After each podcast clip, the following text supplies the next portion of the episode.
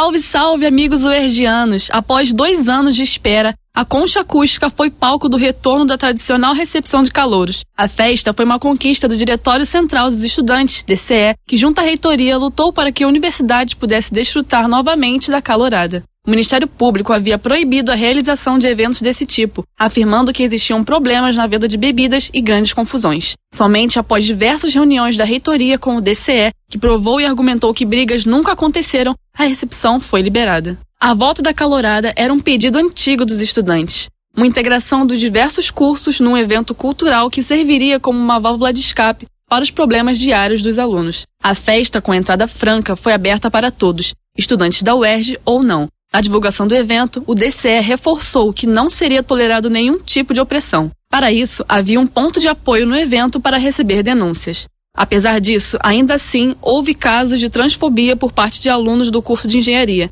O DCE postou uma nota de, o DCE postou uma nota de repúdio sobre o ocorrido. Essa foi a primeira calorada na Concha Acústica, rebatizada com o nome de Marielle Franco, que foi inundada de estudantes curtindo a tão aguardada noite.